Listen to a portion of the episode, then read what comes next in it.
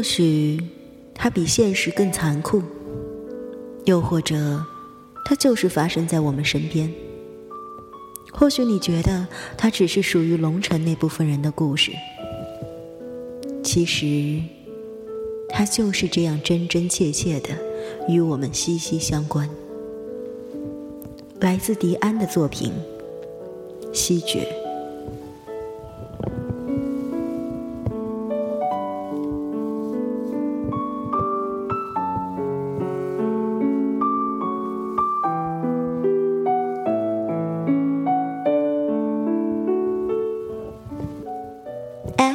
江毅约出来，咱们一起吃个饭，好不好？郑东尼一边梳头，一边从镜子里诡秘的冲我眨眨眼睛。我装作没有听见。我暂时还不想告诉他，自从南英他们给小叔过过生日之后，我其实已经跟江毅见过好几次面了。吃饭，看电影，聊天。也和他的一群记者朋友一起去过什么当天来回的旅游景点，但是仅此而已。我从他身上看不到任何想要让两个人的关系更进一步的讯息。这样很好，我乐得清静。我暂时没有兴致去和另一个女人纠缠，所以江毅是个不错的玩伴。他聪明。大方，谈吐不俗，并且从来不问我任何涉及隐私的问题。江毅的父母很早就离了婚，他跟他爸爸长大的，他爸爸是大学教授，人很风趣的。哎，还有还有，那个时候江毅是我们年级公认的小神童，可能是因为他家里没人照顾他吧，他爸在他很小的时候就把他送去上小学了。高中毕业那年，江毅才十五岁。哎，我是说，你和他其实同年哦。你有完没完？你管好你自己吧。他再也没有去医院看过大伯。大伯出院以后呢，他也再也没有回过家。那天他话痨般的喋喋不休之后，睡了一觉。第二天早上就精神焕发的出门逛街了，留下我和南英两个人面面相觑。不知道前一天我们眼前那个狂乱脆弱的郑东尼是不是我们的梦境？这个家随着大伯的治疗告一段落，随着郑东尼的再次归来，重新变得热闹起来。三婶开始给他能想到的所有人打电话，为了找到一个好的产科大夫给郑东尼检查。男婴跟着上蹿下跳的起哄，整日缠着我。他问我要给婴儿起什么名字。就在这样的热闹气氛中，天气变凉了。每个清晨。冬天隐隐约约的体香就扑面而来。某个周日的傍晚，我把郑南英送回理工大，他非常快乐地站在台阶上跟我挥手。哥，下礼拜我回家的时候，咱们和东尼姐姐三个人一起去买糖炒栗子哦。我很高兴，他现在大部分的时间都住在学校里。因为他根本不知道接下来的这一周家里会发生什么事情。明天，小叔就会回来和三叔三婶摊牌，然后宣布他和陈烟的婚事。所以从明天起，我打算消失一段日子。想想看，三叔和三婶需要花一点时间来听明白所有的来龙去脉。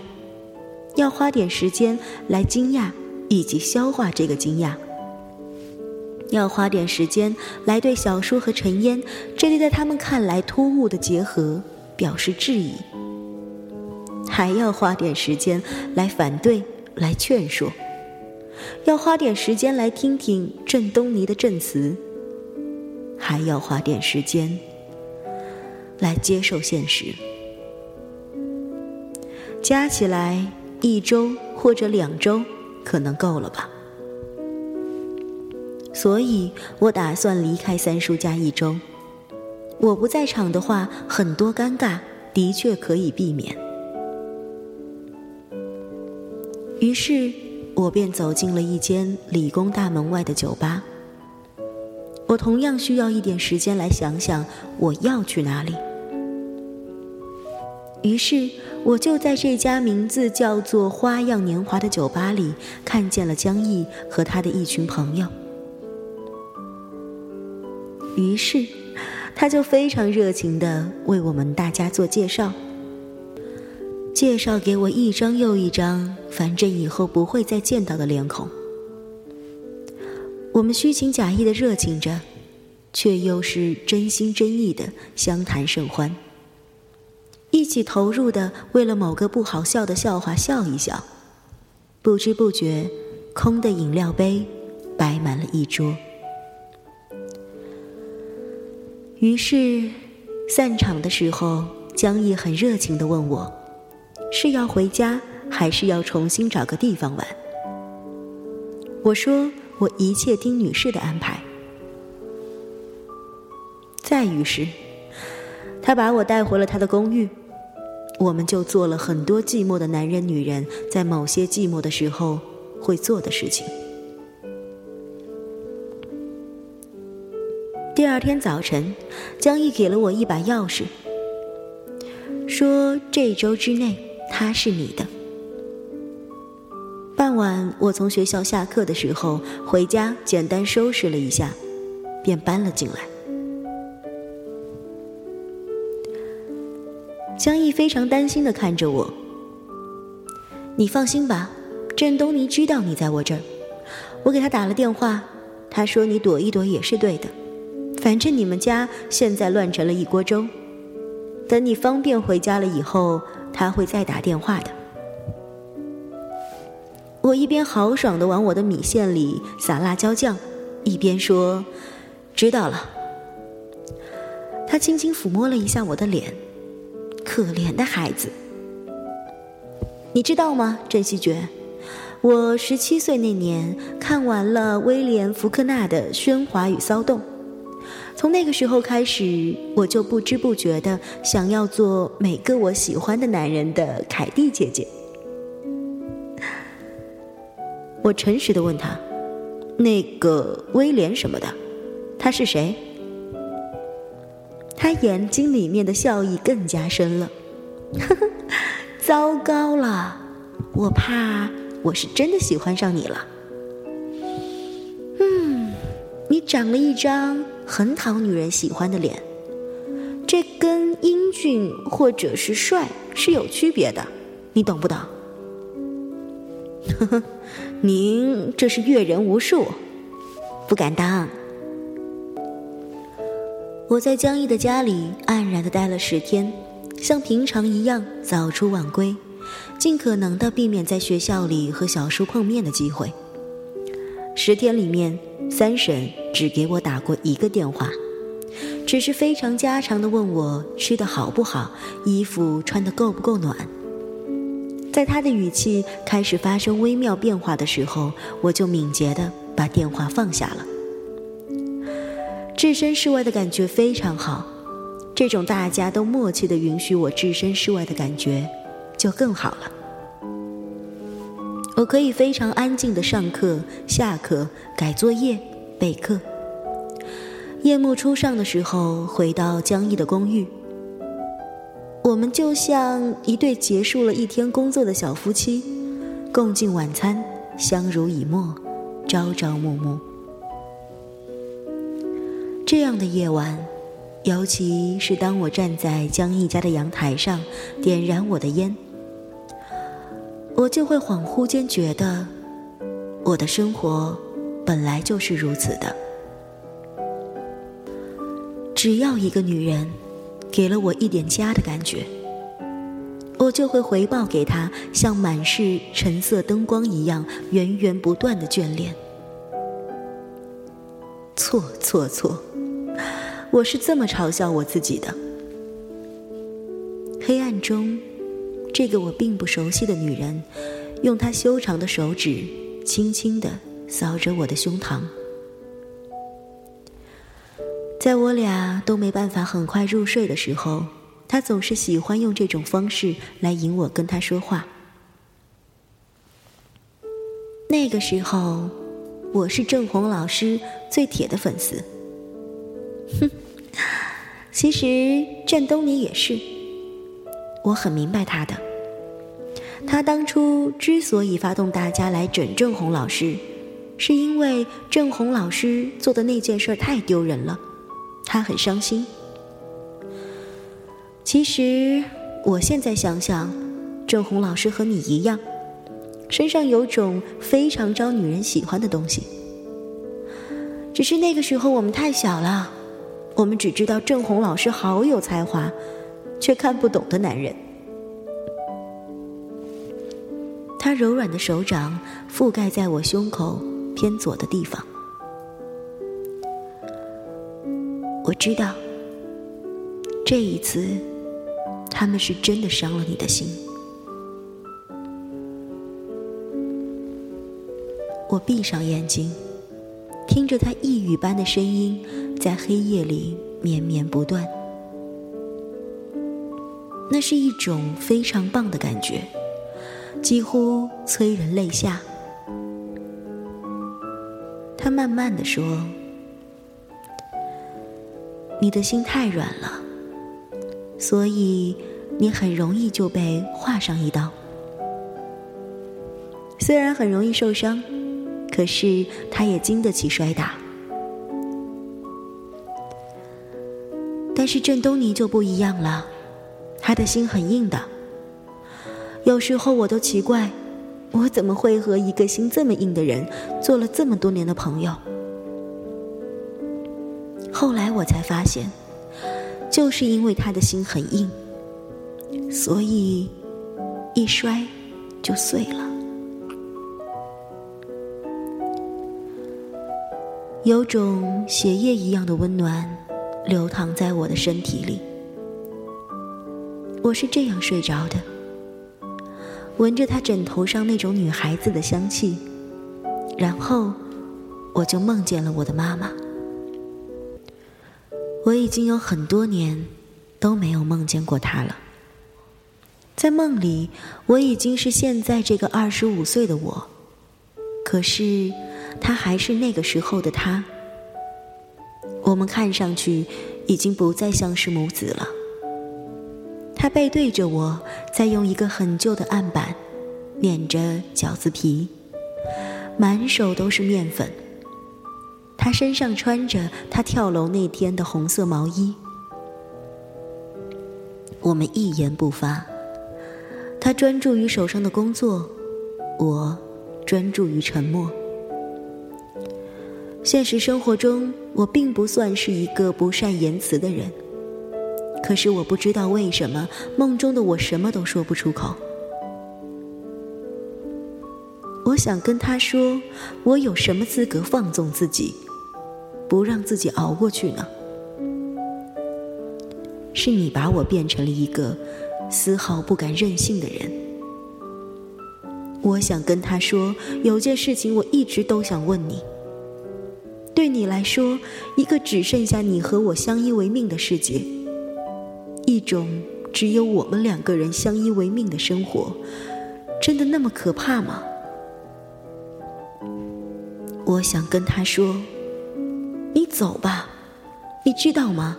你这样来看我，让我觉得我是坐牢。我的确是在坐深的监狱，不是每个人都能像你一样越狱成功。”但这并不是一件什么羞耻的事情，所以你回去吧，替我问候爸爸。但是，我什么都没有说，因为他放下了擀面杖，看着我，帮我去拿香油好吗？他说。我在县里拌了很多香菇，是你最喜欢的。然后我就醒了，看见满是斑驳的阳光，看见江毅微笑着注视着我的漆黑的眼睛。我专注他的手指，深深的亲吻着。我是那么的感激他，感激他的温暖和缱绻，带给了我这么一个心酸的梦。我突如其来的痴迷，明显的让他意外了。然后我像个丈夫那样问他：“我今晚想吃饺子，可以吗？”嗯，你也太看得起我了。我不会包，我们去买速冻的，或者我们去饺子店吃外卖。好的，我心满意足地说。我是在晚上送外卖的人刚走的时候接到郑东尼的电话的，他通知我可以回家了。小叔和陈烟会在明天，也就是周六晚上请大家吃饭。准确的说，是喝他们的喜酒。我说：“那好啊。”那个时候我说的是真心话，因为我心里被一种满满的蒸汽般的感觉胀满了。我觉得我的内心就像潮汐一样，充满了一种由浩瀚宇宙支配着的，可以原谅别人的，可以忘记背叛的力量。挂上电话的时候，江毅小心翼翼地把醋碟子端了出来，扬起睫毛对我灿然一笑。我真的得谢谢你，郑希觉，我爱你，江毅，嫁给我吧。他像是被雷劈了一样，脸色顿时变得灰白，肩膀剧烈的摇晃了一下，然后他站起身。默默地走到了阳台上，待了半晌，他点上一支烟。烟雾弥漫中，他似乎是在借着抽烟的机会做做深呼吸，一脸惊魂未定的表情。我走到他的身后，抚摸着他的肩膀。对不起，我知道我说的太突然，吓着你了。我还以为你知道，知道什么？哼，我有老公的。我老公现在在德国做一个项目，要明年夏天才能回来。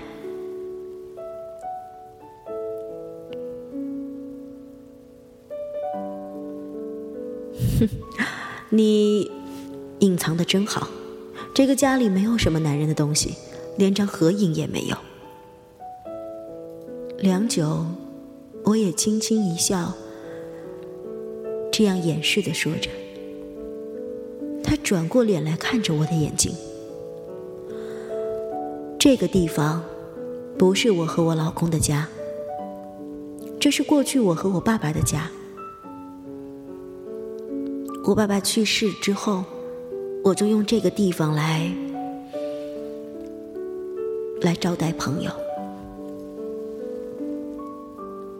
我点点头，嗯，我懂了。西决，他扑上来，紧紧的抓住我的手腕，我很轻松的挣脱了他。五分钟之后，我拎着我空空的行李袋离开了，因为我把这几天里穿过的衣服全部丢进了垃圾桶。当然，除了我身上的那一身。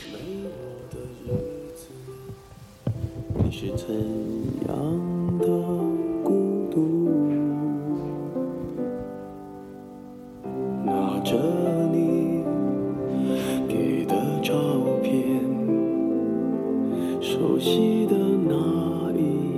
街。